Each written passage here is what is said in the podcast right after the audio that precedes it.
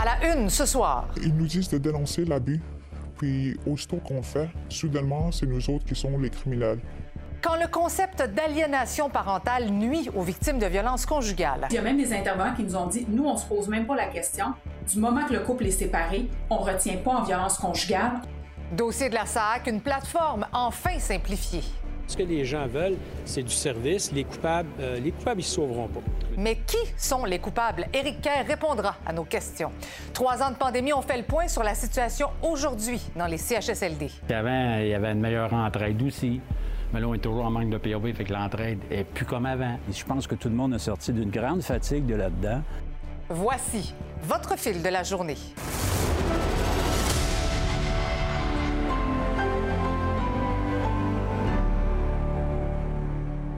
Bonsoir, bon lundi. Tout d'abord, un événement de dernière heure. C'est un événement majeur qui se déroule en ce moment dans le centre-ville d'Amkoui, c'est dans le Bas-Saint-Laurent. Euh, on parle d'une camionnette qui a percuté plusieurs piétons aux alentours de 15 heures. Ça se passe sur le boulevard Saint-Benoît. Vous voyez donc des, images du secteur, l'endroit, l'intersection l'accident euh, s'est produit. Euh, on parle de blessés graves. Certains ont été transportés à l'hôpital. Le le conducteur de la camionnette pardon, est rencontré en ce moment par les policiers. Euh, il y a aussi le député de Matane Matapédia, Pascal Bérubé, qui se rend en ce moment sur place. On parle d'un événement d'envergure en ce moment. La Sûreté du Québec est impossible de, n'est pas en mesure de nous dire combien de piétons ont été blessés. Euh, mais c'est clair qu'actuellement, des journalistes recherchistes de l'équipe Nouveau Info travaillent activement sur cette affaire-là. Donc, dès qu'on aura de plus amples détails, on sera en mesure de vous fournir les informations supplémentaires. Mais on parle d'une camionnette qui a foncé donc sur plusieurs piétons et on parle de blessés graves. Évidemment, on suit de minute en minute ce qui se passe donc euh, sur euh, cette intersection à Amkoui. Maintenant, un sujet à la fois sensible et complexe en ce début de semaine. Nouveau Info a recueilli des témoignages particulièrement troublants de victimes de violences conjugales à qui on reproche de nuire à la relation entre leur ex-conjoint et leurs enfants parce qu'elles ont dénoncé des actes de violence. Certaines se sont même vues retirer la garde de leurs enfants parce qu'on les accuse d'aliénation parentale. Mais Émilie, ce, concept-là d'aliénation parentale, c'est de plus en plus utilisé, mais ça reste un concept au contour flou. Oui, absolument. C'est un concept dont la validité scientifique n'a pas été démontrée puis fait débat un peu partout dans le monde, Marie-Christine. Le trouble d'aliénation parentale, en gros, ça désigne un enfant qui s'allie fortement avec un parent et qui rejette l'autre parent sans raison valable. Ça, c'est une théorie qui a été avancée dans les années 80 par le psychiatre américain Richard Gardner, euh, mais c'est pas reconnu par l'Organisation mondiale de la santé. Ce n'est pas non plus reconnu par l'Association américaine de psychiatrie.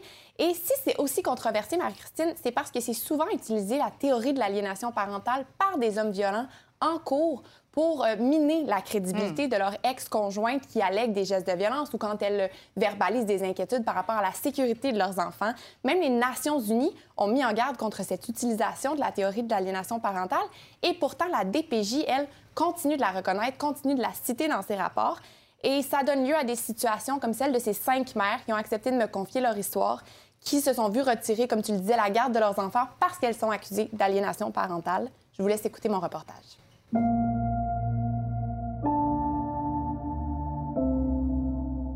la DPG est arrivée dans, notre vie, ma perception, c'est qu'il serait là pour aider.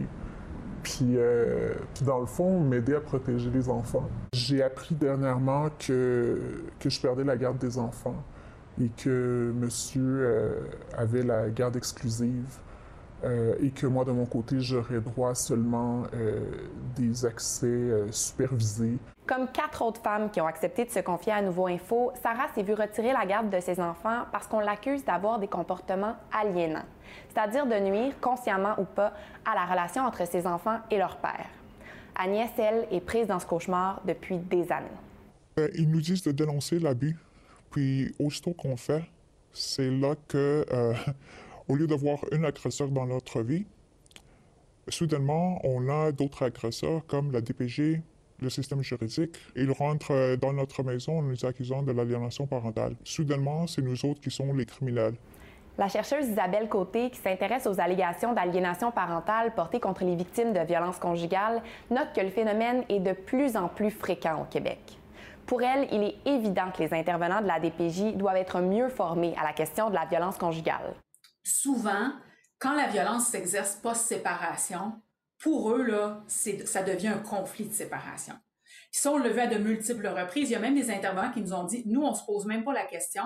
Du moment que le couple est séparé, on retient pas en violence conjugale, on retient en conflit de séparation. Et là, un coup que c'est un conflit, ben, du moment que madame exprime ses craintes, ça devient de l'aliénation parentale.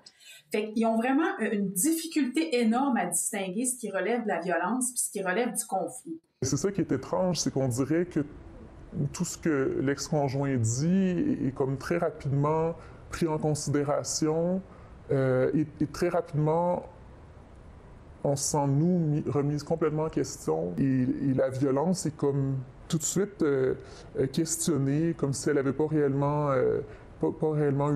Questionné sur ces situations, le cabinet du ministre délégué à la Santé et aux services sociaux, Lionel Carman, a rappelé que la loi sur la protection de la jeunesse avait été modifiée l'an dernier pour mieux protéger les enfants qui sont exposés à de la violence conjugale. La loi reconnaîtra désormais l'exposition à la violence conjugale, incluant après la séparation, comme un motif de compromission du bien-être des enfants. Ces changements entreront en vigueur le 26 avril prochain. Le ministère précise qu'une formation en ligne de 60 à 120 minutes a été rendue disponible le 8 mars dernier pour former les intervenants de la DPJ aux modifications apportées à la loi. Mais en attendant que les choses changent, les mères à qui j'ai parlé disent que leurs enfants sont en danger. Présentement, ils sont avec euh, l'agresseur, avec leur père, un homme très dangereux. Je ne peux pas estimer que mes enfants sont en sécurité chez leur père avec ce que moi j'ai vu. Savoir ce qui m'attendait, j'aurais même pas été capable de partir. Maintenant, le gouvernement Legault a annoncé d'autres mesures pour atténuer l'attente au comptoir de la SAC. Les ministres Geneviève Guilbeault et Éric Kerr étaient tous deux dans une succursale cet après-midi pour un point de presse conjoint. Donc, Véronique, on va pouvoir notamment suivre les temps d'attente moyens sur euh, le site de la Société d'État. Exactement. Est-ce que c'est une bonne nouvelle? Bien, au moins, on va pouvoir le savoir combien ça prend de temps pour accéder à chacune des succursales. Donc, les deux ministres qui étaient en visite ici à la succursale L'Angelier. Il y aura aussi, il y a du service depuis aujourd'hui pour vous aider. si jamais vous êtes incapable de vous inscrire sur la plateforme, ça clique. Euh, bon, ben, il y a des gens dans cette succursale, ça touche la succursale L'Angelier, Gatineau, Laval, Longueuil, Le Bourgneuf, Drummondville et Saguenay. On peut vous aider. Il vous faut deux pièces d'identité. Et on a aussi, euh, la ministre rencontrer l'industrie du camionnage aujourd'hui parce que 5000 camionneurs qui veulent renouveler leurs papiers et qui sont incapables, elle leur donne trois mois de plus. Il est 14 heures. Nous sommes à la succursale L'Angelier en attente des ministres Kerr et Guilbeault. La semaine dernière, il y avait une longue file ici. Ça semble être réduit, mais nous avons rencontré quelques personnes qui ont dû rebrousser chemin après avoir fait la file. On nous a dit qu'on peut on peut venir euh, juste se mettre en rang pour qu'on nous reçoive. Mais là, ils nous ont pas reçus. Bredouille, qu'est-ce que vous allez devoir faire? Bon, il nous dit de venir demain matin, donc demain à 7 h parfois, on va, on va être ici. Qu'est-ce qu'on vous a dit? On m'a dit qu'il euh, n'y a pas de place. Toutes les places ont été remplies. Et puis, ils ont même pris 60 personnes de plus de, l'habitude comme qu'ils prennent aujourd'hui. Puis moi, je voulais avoir mon dossier de conduite. Ça fait à peu près un mois. J'attends, puis je ne le prends pas aussi. Sans le document, je ne pourrais pas conduire parce que euh, ça prend mon dossier de conduite, je suis camionneur. Vous allez faire une demande en ligne? J'ai déjà fait la demande en ligne, mais en ligne, je l'ai faite, ça n'a pas marché, donc ça n'a pas cliqué. ça clique pas du tout. ça touche potentiellement 5050 camionneurs environ. Ils ont jusqu'au 12 juin maintenant pour renouveler, pour faire la transaction qu'ils devaient faire d'ici le 31 mars. Ils ont jusqu'au 12 juin. Donc, plus besoin de se stresser. Il faut dire que depuis ce matin, il y a un nouveau service simplifié dans sept succursales au Québec. C'est-à-dire que les gens qui se présentent pour s'inscrire à la plateforme SACLIC ont besoin de présenter seulement deux pièces d'identité plutôt que quatre. Donc, on va accompagner ces citoyens-là qui se sentent moins confortables. Il y a un premier tour de roue qui se fait aussi au niveau du système de SACLIC donc pour euh, qu'ils puissent éventuellement être autonomes dans leurs futures transactions avec la SAC. On ne veut pas que Mary Poppins ou Luke Skywalker puissent s'ouvrir un compte euh, SAG. Vous comprendrez, je pense, assez facilement pourquoi. On ne veut pas non plus que quelqu'un puisse usurper son identité à un citoyen. Aujourd'hui, ce qu'on me dit, c'est que le système, ça va de mieux en mieux, répond de mieux en mieux. Qu'est-ce que vous allez faire, euh, M. Kerr, pour euh, déterminer qu'est-ce qui n'a pas cliqué? Ce qu'on veut, c'est régler le problème. Après ça, bien, on fera l'autopsie de, de- de- de tout ça, puis soyez sans crainte. là. Toutes les questions seront posées, puis on va aller chercher les réponses. Mais pour l'instant, je pense que ce que les gens veulent, c'est du service. Les coupables, euh, les coupables, ils se sauveront pas. Autre nouveauté à compter de demain, si jamais vous voulez vous présenter dans une succursale, vous pourrez aller sur Internet afin de consulter le temps d'attente. Je suis présentement accompagnée du ministre de la Cybersécurité et du Numérique, Éric Kerr. Bonsoir. Bonsoir. Euh, on vient de voir que le processus d'authentification a été simplifié. Ma question est toute simple. Pourquoi avoir attendu euh, que ça soit autant le chaos pour rendre ça moins Hmm. lourd? Bien, en fait, il faut être clair. là. Il y a sept points de service, dont l'Angelier euh, à Montréal, où on peut accompagner les citoyens qui auraient peut-être une aisance, moins d'aisance à utiliser les services numériques. Mais, mais ce qu'il faut comprendre, c'est qu'on n'a pas nécessairement simplifié le, le processus. C'est qu'on a ajouté des agents. Alors, qui, Ben, vous qui simplifié qui ont en- des, en- pour le citoyen, mais, Oui. on- mais, mais remplacés par des agents qui ont Oui. des accréditations de sécurité, qui Oui. peuvent faire de l'authentification. Donc, à ce moment-là, Mais ma a- question, c'est pourquoi ne pas avoir fait ça plus tôt? Parce que quand vous dites que vous vous rendez compte qu'il y a des gens qui ont moins d'aisance sur Internet, avant janvier, ça, on le savait, ça. Oui, tout à fait. Mais honnêtement, je pense que l'évaluation qu'on avait faite de l'utilisation du, du service en ligne Mhm. était peut-être optimiste par rapport à ce qui s'est vérifié sur le terrain. C'est une mauvaise planification? Bien, on pensait que le service en ligne serait plus utilisé qu'il l'a été, qu'il y a moins de gens qui se présenteraient au comptoir, qu'il y a plus de gens qui voudraient utiliser les services en ligne que ce qui s'est avéré exact. Quand vous dites euh, les gens veulent des services et les coupables, ils ne se sauveront pas, de qui vous parlez quand vous parlez des coupables? Bien, écoutez, c'est justement ce qu'on va déterminer parce qu'actuellement, on nous dit, oui, mais qui est responsable de ça? Écoutez, pour l'instant, là, ce qu'on voit, c'est des gens qui veulent leur permis de conduire, Mhm. renouveler leur plaque, qui veulent des services de la. SAC, qui n'en ont pas. Euh, qui sont dans des situations difficiles. On l'a entendu, Mhm. les camionneurs. euh, Il y a des gens qui veulent revenir, qui doivent faire immatriculer leur véhicule, etc. Mais c'est quoi votre part de responsabilité là-dedans, M. Kerr? Ouais. Bien, nous, là, ce que j'ai dit au MCN, c'est qu'on aurait dû mieux renseigner les gens sur l'utilisation du service d'authentification gouvernementale. Premièrement, on a fait euh, un point de presse conjoint avec la SAC. Je pense qu'il aurait été mieux qu'on fasse un point de presse séparé pour que les gens comprennent que ce sont deux systèmes différents. On aurait dû le faire avant Mhm. pour leur dire préparez-vous, ça s'en vient et vous aurez besoin de. Oui. Voici les documents dont vous aurez besoin et Oui. pourquoi vous en avez besoin et comment on fait pour les accompagner, ces gens-là, dans la création de leur compte. Mais en novembre, quand les gens de la SAC sont allés vous voir, est-ce que vous l'avez testé, le système? Est-ce que vous aviez un plan B? Bon, si ça ne fonctionne pas comme ça, on va, on va avoir un plan. Est-ce que vous aviez un plan tout court? Ben Alors, il y a deux volets à votre question, parce que le système d'authentification gouvernementale, la réponse à votre question, c'est oui. On l'avait testé. Mhm. Et oui, avec le ministère de la Famille, il y avait un. écoutez, là, ça n'a rien à voir avec la SAC comme volume de clients. C'était un petit échantillon, Oui. mais ça fonctionnait bien. Et dans les faits, le système fonctionne bien. C'est un petit peu ce que je disais dans le reportage. Il n'y a pas de bris de sécurité. Moi, comme je suis ministre du, du numérique, mais aussi de la cybersécurité, Oui, il n'y a pas de bris, mais ça fonctionne vraiment pas bien. On parle d'un virage quand même raté. Là. mais attendez un petit peu, parce que votre question était deux volets. Est-ce que le SAG fonctionne bien? Le SAG fonctionne bien. Est-ce que SAC-Clic a connu des ratés? SAC-Clic a connu des ratés. Donc ça, c'est deux choses différentes. La portion du système d'authentification, comme je vous dis, c'était de mieux expliquer aux citoyens Oui. justement euh, comment il fonctionnait, comment l'utiliser.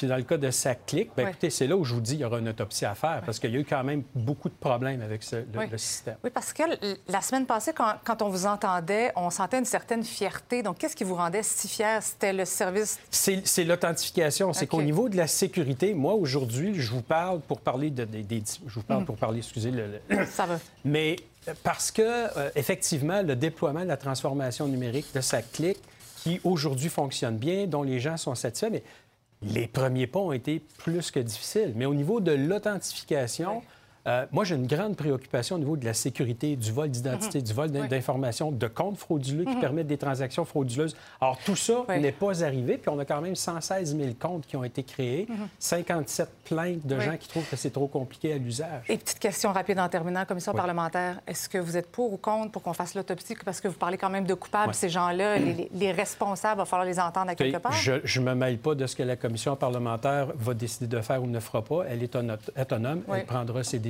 Et si la commission parlementaire décide de se saisir d'un mandat d'initiative, d'initiative, pardon, Oui. c'est sa prérogative. Merci beaucoup, M. Kerr, d'avoir été avec nous, d'avoir Merci. répondu à nos questions ce Merci. soir. Merci. Le gouvernement a pris la décision de fermer toutes les écoles, cégeps, universités et services de garde c'était il y a trois ans. Aujourd'hui, le 13 mars 2020, le Québec entrait dans son tout premier confinement après que l'état d'urgence ait été déclaré en raison de la pandémie de COVID-19. Et là où euh, ça a frappé le plus fort, hein, vous le savez, c'est dans les CHSLD. Même si le, protecteur du citoyen a noté des améliorations, il y a quand même beaucoup de travail à faire. Fanny Lachance-Paquette. Moi, ce qui est surtout préoccupant pour moi, c'est au niveau des, des coupures, au niveau des activités et des loisirs. Il euh, n'y a pas personne qui a été remplacé euh, au niveau de ce poste-là. Ça fait plus de six mois. Quand c'est étalé sur des longues périodes comme ça, pour moi, ça devient de la maltraitance euh, organisationnelle parce que ces gens-là, ça leur enlève beaucoup de leur qualité de vie. Toute la routine, tout l'aspect de mettre nos chambres propres, ça a tout changé. Il n'y a plus rien qui se fait. J'arrive à la chambre, mon épouse. Oups, mon épouse est levée, lavée, les soins de base sont donnés, mais il y a du linge par terre. Il y a des, barbouillettes qu'on ne sait pas si elles sont sales ou propres, des choses comme ça. Donc, on finit pas le travail. Ce qui a changé avec la pandémie, c'est ça, c'est l'arrivée de nombreux nouveaux PAB qui ont été formés. Nouveaux, puis ici, on manque toujours de personnel. Fait que qu'est-ce qui a changé? Euh, quand tu comme moi, à famille, barbe, maison, c'est souvent dans l'après-midi, quand j'ai le temps. Ça, j'ai fait plus. Il y a plein de soins que vous arriviez à faire avant que vous n'arrivez plus. Oui, parce qu'avant, il y avait une meilleure entraide aussi. Mais là, on est toujours en manque de PAB, fait que l'entraide est plus comme avant.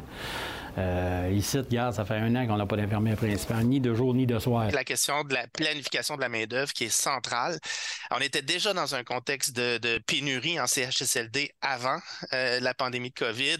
la pandémie a aggravé euh, cette, cette pénurie-là. Donc, ça, c'est un élément sur lequel on, souhaite que le ministère travaille. Il y a énormément d'actions qui sont posées. On voit que le ministère est en action, mais on est encore en gestion de crise. Donc, on n'est pas, pas sorti du bois sur ces aspects-là. Il y a tout de même des améliorations qui ont été notées par le protecteur du citoyen. On a plus de données sur ce qui se passe en CHSLD. Les gens sont mieux formés pour gérer les virus et les éclosions. On n'a plus, comme on avait, des pénuries d'équipements de protection. Et on est moins strict sur l'isolement des personnes qui sont atteintes de la COVID. Ici, euh, on a un, cas de, de, COVID. de COVID.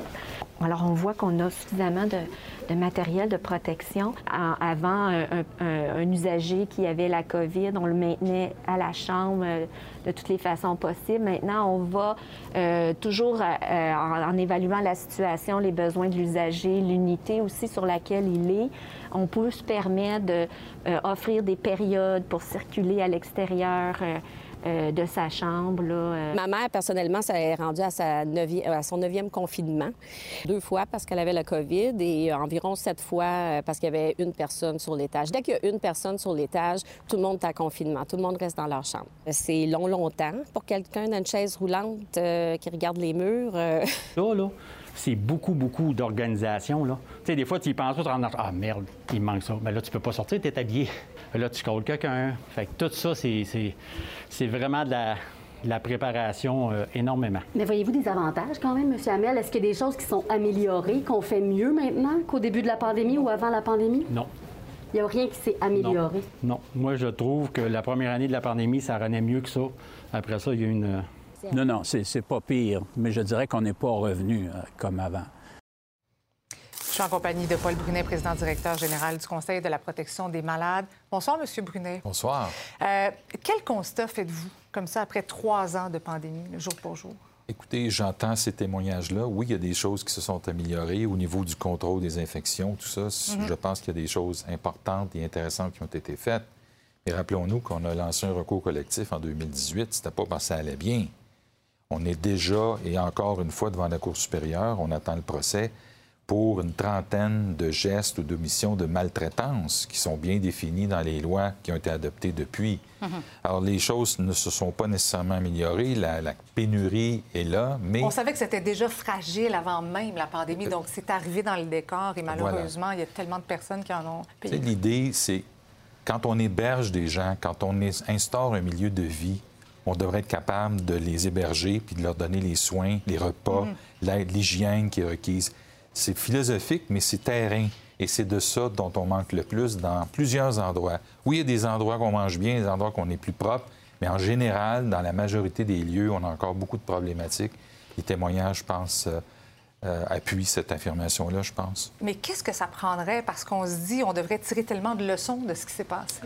Oui, bien, euh, probablement de réapprendre et de, renforcer l'idée que quand on héberge des gens, c'est leur milieu de vie.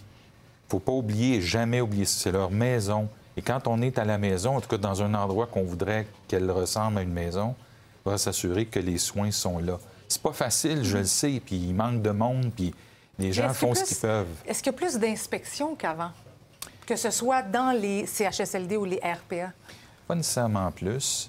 Mais oui, quand il y a une crise. Pas plus? probablement. Mais nous, on, aimerait ça qu'on travaille, au lieu de travailler sur une inspection pour prendre des gens en défaut, qu'on ne pourrait pas travailler en amont pour avoir de meilleurs soins sans être obligé d'espionner par des caméras tout le monde, tout le temps. non, mais quand je parlais d'inspection, c'est pas tant pour s'assurer qu'il y a des problématiques, parce que bien souvent, ça va sortir dans les médias, les familles vont porter plainte, les plaintes. Le système de plainte, il ne serait pas aussi à revoir? Oui, probablement. On a fait des recommandations là-dessus. On a même proposé que ce soit le CPM mm-hmm. qui, qui régisse le régime de plainte. Pourquoi pas? Mais on nous a refusé ça parce qu'on pense qu'on les gérerait peut-être trop bien, je ne sais pas. En tout cas, c'est un défi qu'on lance au gouvernement. Mais cela dit, oui, il y a des choses qui se sont améliorées, mais il y a beaucoup d'autres choses qu'on doit améliorer et le recours collectif, le procès qui s'en vient, mhm. va sûrement nous permettre d'éclaircir tout ça. Paul Brunet, merci beaucoup d'avoir été avec nous ce soir. Merci à vous. L'économie américaine encore mise à rude épreuve. Des banques font faillite au cours des, euh, ont fait faillite pardon, au cours des derniers jours. Faut-il s'en inquiéter? Les détails au retour.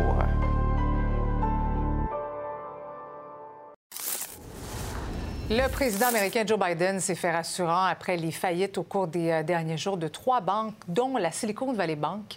Euh, ce sont les euh, premières institutions financières à s'effondrer aux États-Unis depuis la crise de 2008. Joe Biden affirme que les Américains peuvent avoir confiance en leur système bancaire. Pour y voir plus clair, je joins Mathieu Dion, qui est chef de bureau de Montréal pour le média Bloomberg, spécialisé en économie. Bonsoir, Mathieu. Bonsoir, Christine. Donc, comment expliquer que ces banques américaines ont fait faillite? Ben, tout ça commence euh, jeudi quand les, euh, les clients de la SVB, la Silicon Valley Bank, commencent à retirer leur argent parce que la veille, la SVB avait dit qu'elle avait perdu de la valeur sur des actifs puis devait aller chercher des nouveaux capitaux. Donc, il y a eu une crise de confiance. Et là, les, gens ont commencé à retirer leur argent en même temps. Mm-hmm. Et ça s'est fait beaucoup trop euh, rapidement. Alors, normalement, une banque, la façon que ça fonctionne, vous mettez de l'argent dans un compte et puis la banque va prêter de l'argent et c'est comme ça qu'elle va faire de l'argent avec de l'intérêt. Dans le cas de la SVB, c'était différent parce que c'était la banque des startups.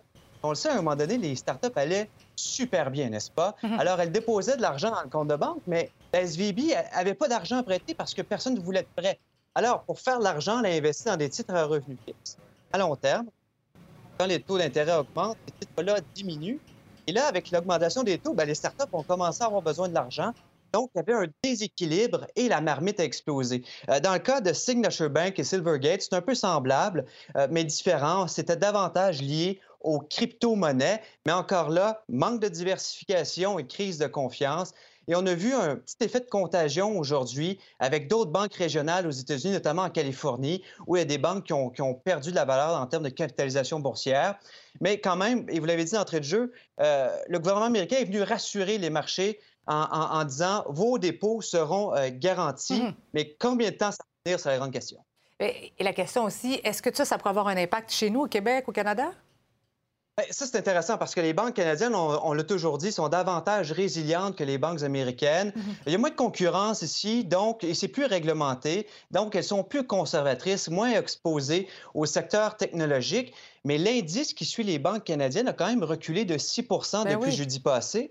Et, la raison pour ça, c'est que oui, il y a le secteur technologique, mais après ça, c'est quoi? C'est quoi la prochaine affaire? Est-ce que ce sont euh, le secteur, est-ce que c'est le, secteur immobilier? Bref, il y a quand même des questions qui se posent. Il y a des banques canadiennes aussi euh, qui, ont des filiales américaines et donc qui sont exposées. Donc, réaction des, marchés euh, boursiers. Puis est-ce que, est-ce que la situation actuelle s'apparente à la crise financière de 2008? Bien, pour l'instant, aujourd'hui, c'est intéressant parce qu'il y avait du rouge et du vert. Ben donc, c'est assez stable aujourd'hui. aujourd'hui. Il faut dire que vendredi, il y avait eu toute une débarque. Et là, il y a une confiance dans les marchés financiers que les banques centrales vont peut-être arrêter d'augmenter leur taux directeur parce que là, on le voit, là, l'effet des taux fonctionne.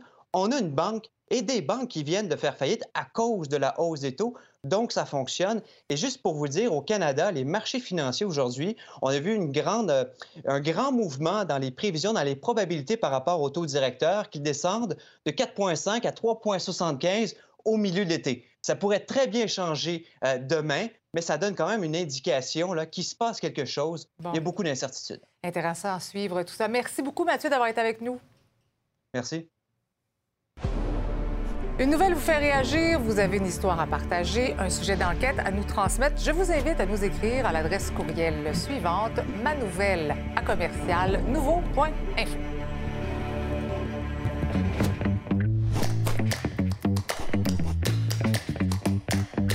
Salut Yves.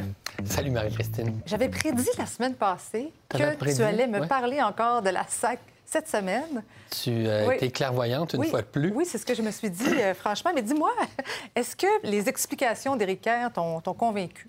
m'a convaincu que, que la SAQ n'était pas prête. Oui. Alors, tu sais, Marie-Christine, il y a une chose qui me frappe, moi, depuis le début de ça. Avant qu'on entende M. Kerr et même Geneviève Guilbeault, on a entendu le président de la SAQ, Denis Marcellet. Marcellet oui. Hein?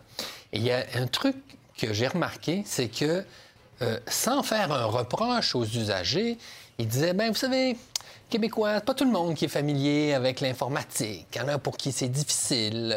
L'air de dire finalement, ben nous, là, euh, ça aurait bien marché si les Ah oui, gens oui. étaient moins nono avec les ordinateurs. Je m'excuse de le traduire oui. comme ça. Mais c'est un peu ça que ça voulait dire. Et M. Kerr, lui, l'a dit autrement. Il a dit tantôt euh, ben, dans ton entrevue. Aisance. On pensait que les gens euh, utiliseraient plus les services en ligne. Parfait, on peut se tromper dans les prévisions.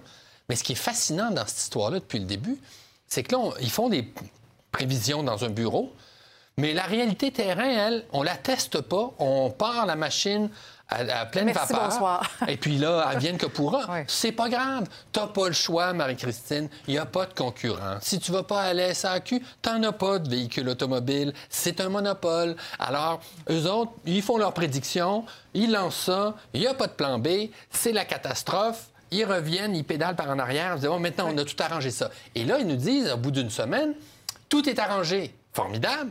Si ça pouvait s'arranger en une semaine, peut-être que ça aurait pu se régler Ben oui. avec des tests, n'est-ce Oui, pas? exactement. Pour voir à quel point les Québécois sont familiers et enthousiastes face à l'informatique. hein?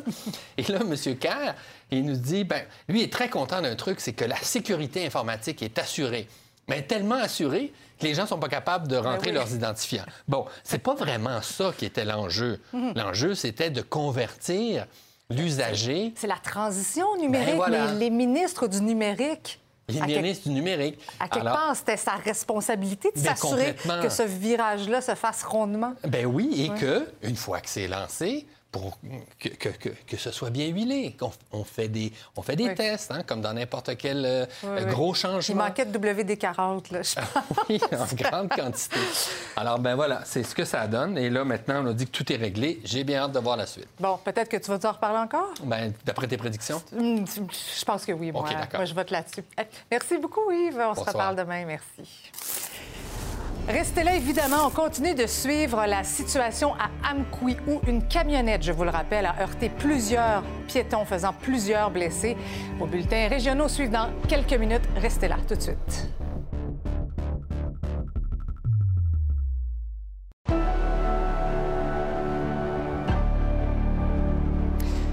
Un peu plus de cinq mois après les élections provinciales, les citoyens de la circonscription Saint-Henri-Sainte-Anne à Montréal sont à nouveau appelés aux urnes. Les électeurs doivent choisir un successeur, vous le savez, à l'ancienne chef du Parti libéral, Dominique Anglade. Alors, Sabrina, euh, ça s'annonce quand même une course serrée entre Québec solidaire et le Parti libéral. Sabrina, est-ce que tu nous entends?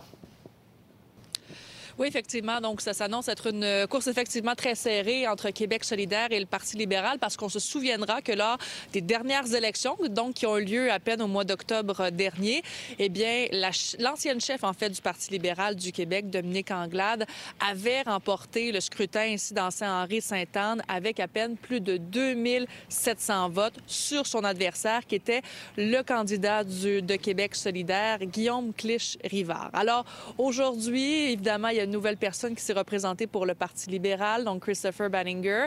Et maintenant, bon, la course sera très serrée entre ces deux candidats. Bien entendu, il y a beaucoup de candidats qui se sont euh, présentés ici dans la circonscription, 11 candidats. Et j'ai demandé aux gens pourquoi c'est important pour eux de venir voter aujourd'hui. C'est toujours important de faire son devoir citoyen, premièrement. Puis, euh, j'aime pas les libéraux. Puis, à chaque fois que j'étais ici, moi, ça fait 30 ans que je suis ici, puis ça a toujours été libéraux, puis je suis pas pour eux autres. Vous voulez que votre vote compte aujourd'hui? Oui, c'est ça. Puis, je sais qu'il y a une chance Québec solidaire, et que j'espère qu'ils vont rentrer. La, la CAQ récemment à 90 sièges, puis au-delà de 90 sièges euh, au pouvoir. Puis, je pense que c'est important de donner une, une voix à la position. C'est la vie des citoyens. Je trouve que c'est comme ça que ça doit être. Euh, J'aime ça. euh, euh, disons, vivre des choses comme ça. Oui, exercer votre droit de vote. Exactement. Qu'est-ce que vous voulez, les choses étant ce qu'elles sont, euh, notre cher chef du Parti libéral a décidé de se retirer, donc euh, force est d'admettre qu'on a besoin d'un député pour nous représenter, donc on vient voter. Bon, Sabrina, on le sait, le plus difficile dans une élection partielle, c'est de faire sortir le vote. Définitivement. Et euh, lors des dernières élections partielles sur l'île de Montréal, eh bien, le taux de participation était de 26% Alors, c'est très peu élevé. Aujourd'hui, il y a les machines des différents partis qui sont allés sur le terrain pour aller rencontrer les électeurs. Est-ce que ça va euh, ben, se démontrer dans les urnes? Ça reste à voir. Ici, quand même, on est dans le quartier Côte-Saint-Paul. Il y a quand même beaucoup de gens qui sont venus euh, voter au cours des euh, dernières heures.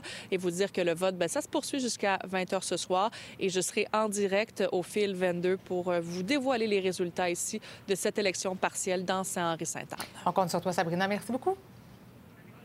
Au revoir. On continue de suivre la situation là, à Amqui, dans le Bas-Saint-Laurent. Là, je vous rappelle, il y a une camionnette qui a fauché plusieurs piétons. Tout de suite, je joins la mairesse Sylvie Blanchette, mairesse de Amqui. Bonsoir, Madame Blanchette. Oui, bonsoir, madame. Donc, merci d'être avec nous dans les circonstances. Pouvez-vous nous dire qu'est-ce que vous savez en ce moment sur euh, ce qui se serait passé? Ben, regarde, euh, on en sait, on en sait quand même euh, très peu. Là. Il y a des gens qui ont été conduits à l'hôpital en ambulance. Euh, euh, c'est sûr, là, je suis en communication avec la Sûreté du Québec, surtout pour euh, avec M. Claude Waron pour, euh, Mhm. pour en savoir un peu plus. Lui va pouvoir aussi vous en communiquer plus au moment opportun. Madame Blanchette, est-ce qu'on sait combien de personnes ont été blessées dans cet accident-là? Pour le moment, non. Moi, j'ai pas de nombre euh, de personnes. Euh, bon, ils ont été conduits à l'hôpital d'Amqui.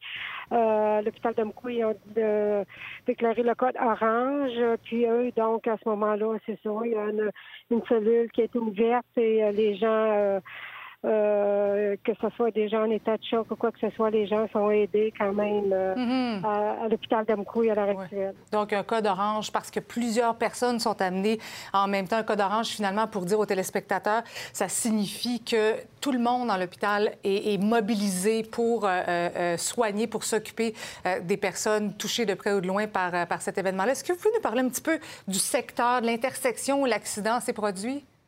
Bon, ça s'est produit quand même sur le boulevard Saint-Benoît, je vous dirais dans le secteur euh, entre la, la- lumière, euh, euh, dans le secteur de la captive, là, environ, là, il y a quand même un, périmètre de sécurité qui a été euh, qui a été sécurisé, là, puis euh, fait que c'est ça. Comme je vous dis, là, c'est plus au niveau de la Sûreté du Québec qui sont plus en mesure de donner plus d'informations. Nous, moi, ce que je peux vous dire, c'est que on est vraiment là. Euh, étant donné qu'il faisait tellement beau depuis quelques jours, euh, les gens, les gens sortaient à l'extérieur, les gens se promenaient, les gens marchaient. Alors, on est de tout cœur avec euh, des gens, des familles qui sont, euh, qui sont affectées par, euh, par quand même ce drame-là. C'est surtout ça que les gens, il faut qu'ils sachent qu'on est de tout cœur avec eux autres et qu'on va être là pour les aider. Oui. Bien, écoutez, euh, Madame euh, Blanchette, merci beaucoup d'avoir été euh, avec nous. On vous souhaite courage parce que c'est pas évident, évidemment, d'être euh, maire, mairesse quand des événements comme ça sur notre territoire surviennent. On va souhaiter que, que les gens qui ont besoin d'aide puissent en trouver, que ce soit à l'hôpital ou près de, là, de la, de la cellule de crise, comme vous dites. Bien sûr, on tente d'avoir des informations supplémentaires auprès de la Sûreté du Québec, notamment le nombre de personnes qui auraient été blessées. On sait également que le conducteur est présentement rencontré par les, par les enquêteurs. On va tenter d'en savoir davantage au cours des prochaines minutes. Merci beaucoup, Madame Blanchette, d'avoir été avec nous ce soir. Parfait. Merci. Merci. Au revoir. Montréal accueille cette semaine le tout premier sommet international des transports électriques et intelligents. C'est une occasion de positionner le Québec hein, et le Canada comme des plaques tournantes de la transition énergétique. D'ailleurs, on a appris aujourd'hui que le géant allemand Volkswagen a choisi l'Ontario pour construire sa méga usine de production de batteries. C'est l'un des plus gros investissements de l'histoire de l'automobile au Canada. Lily Mercure a les détails. C'est la première fois que Volkswagen construit une usine en dehors de l'Europe. Elle sera établie au sud-est de London, en Ontario, et devrait être en opération d'ici quatre ans, soit en 2027. Le Québec sera mis à contribution pour sa production de batteries, puisque deux métaux importants proviendront des mines de la province. Ce qu'on est en train de produire au Québec, c'est la partie de la valeur ajoutée. Donc, on parle de la node et la cathode qui représente environ 60 euh, de la valeur de la batterie. La batterie, c'est 40 du véhicule. Pourquoi ça va d'un côté ou de l'autre? Bien, ça dépend souvent des critères. Euh, vous savez, GM a choisi le Québec la dernière fois. Alors, cette fois-là, Volkswagen choisit l'Ontario. Il y en a d'autres à venir, on verra. Ce qui freine souvent les consommateurs à échanger leur voiture à essence pour une voiture électrique, c'est l'enjeu de la disponibilité des bornes de recharge. C'est pourquoi le gouvernement du Québec a annoncé un investissement de 6 millions de dollars à l'entreprise Flow pour mieux desservir le territoire. Cette aide vient concrétiser un projet de plus de 23,8 millions de dollars. L'entreprise va développer une nouvelle génération de bornes de recharge rapide de grande puissance. Lorsque j'ai fondé Flow en 2009, mon objectif, c'était de vaincre les changements climatiques en accélérant l'adoption du véhicule électrique. Aujourd'hui, c'est une mission que je partage avec euh, beaucoup d'employés, beaucoup de gens. Puis comme j'aime le dire, le but, ce n'était pas de mettre des points sur la map ou des bornes sur le territoire, mais de faire en sorte de rendre une infrastructure de recharge disponible et fiable. À ce jour, on a plus de 80 000 bornes de recharge vendues en Amérique du Nord, aux quatre coins qui donne pas moins de 1 million de sessions de recharge à tous les mois. Donc, si on a la première vanne aménagée électrique offerte en location en Amérique du Nord, plus on va avoir de bornes de recharge pour desservir nos clients, autant des clients qui viennent d'ici que d'ailleurs. Donc, je ne sais pas si je peux vous donner l'exemple de d'Européens qui débarquent ici pour délouer notre fameuse vanne électrique ou les prochaines vannes électriques qu'on va avoir. Il y a toujours une question de savoir, mais où sont ces bornes-là? Comment est-ce qu'on y a accès? Parce que les nouvelles voitures électriques, comme je le disais, sont des voitures qui sont capables d'être rechargées beaucoup plus rapidement. Il y a trois ans, la majorité des bornes qu'on avait sur le marché, c'était des bornes de 50 kW. Là, aujourd'hui, on parle de bornes de 100, 200, 300 kW et plus.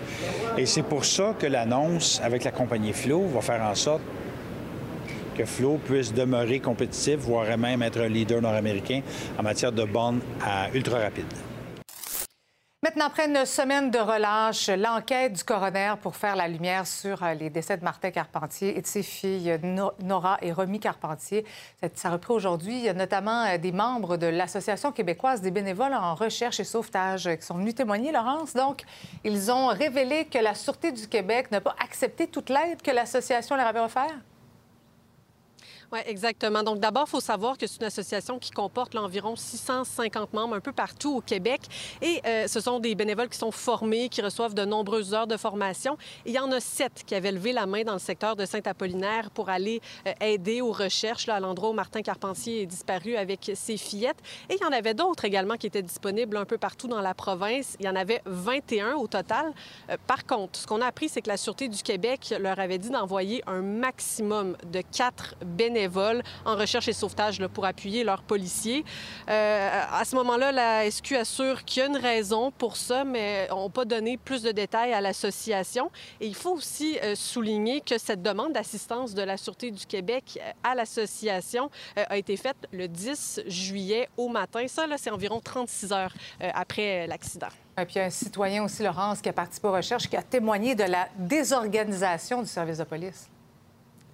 Oui, ce qu'il a dit, c'est, et là j'utilise ces mots, que la police semblait très désorganisée, qui donnait pas de consignes, euh, pas d'encadrement non plus, donnait pas vraiment d'informations sur la personne qui était recherchée, euh, de quoi elle avait l'air, où elle serait, euh, est-ce qu'elle était dangereuse ou pas. et on lui aurait pas non plus dit de, de rentrer à la maison parce que Martin Carpentier aurait pu être dangereux.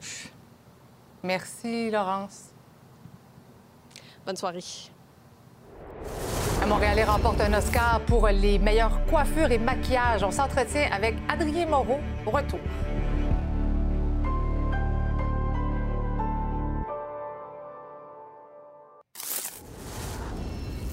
Le film Everything Everywhere All at Once a raflé les grands honneurs à la 95e cérémonie des Oscars qui s'est tenue hier à Los Angeles. Le long métrage réalisé par les Daniel a remporté sept statuettes, dont meilleur film et meilleure réalisation. Le film a aussi raflé trois prix d'interprétation. Et euh, Michelle Yeoh est euh, devenue la première Asiatique à remporter l'Oscar de la meilleure actrice. De son côté, Brandon Fraser a été couronné meilleur acteur pour The Whale. And the Oscar goes to The Whale.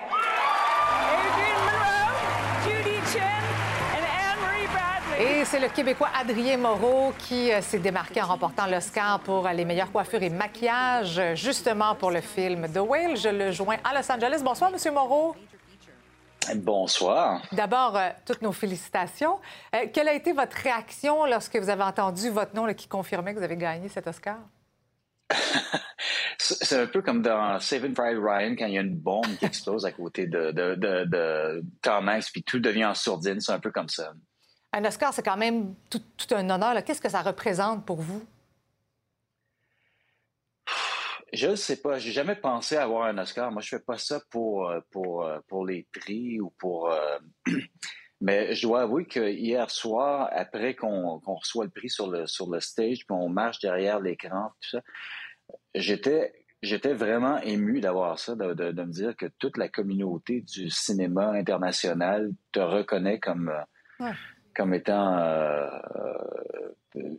excellent dans son domaine. Parce que, oui. C'est ça, exactement. C'est ça, c'est le bon mot. On est en train là, de voir des, des, des, images spectaculaires de, de, la création de cette prothèse-là. Puis de ces... Mais ça a quand même dû être tout un défi euh, de créer des prothèses aussi imposantes sans pour autant cacher les expressions faciales de l'acteur.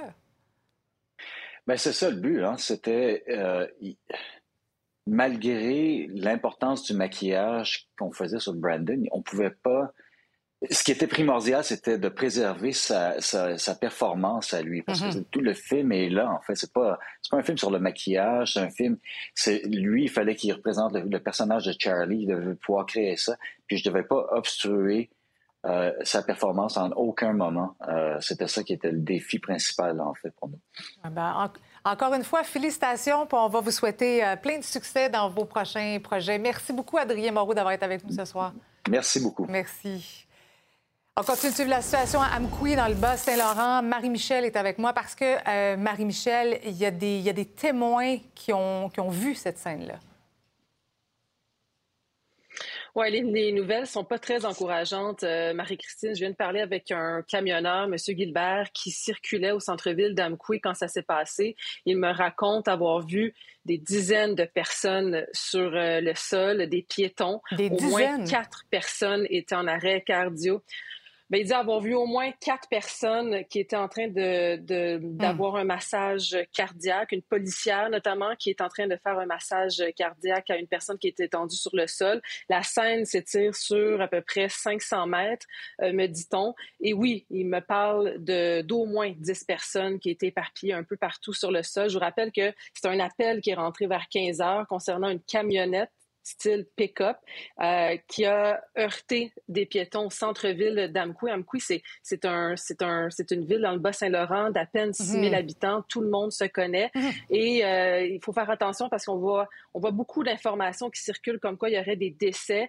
La police ne confirme pas ces informations-là. Ouais. Tout ce qu'on sait, c'est qu'en ce moment, à l'hôpital d'Amkoui, c'est un code orange, donc minimum 6 victimes ou 6 décès. On va suivre, on va suivre ouais. l'évolution de cette situation-là, évidemment. Merci beaucoup, Marie-Michel.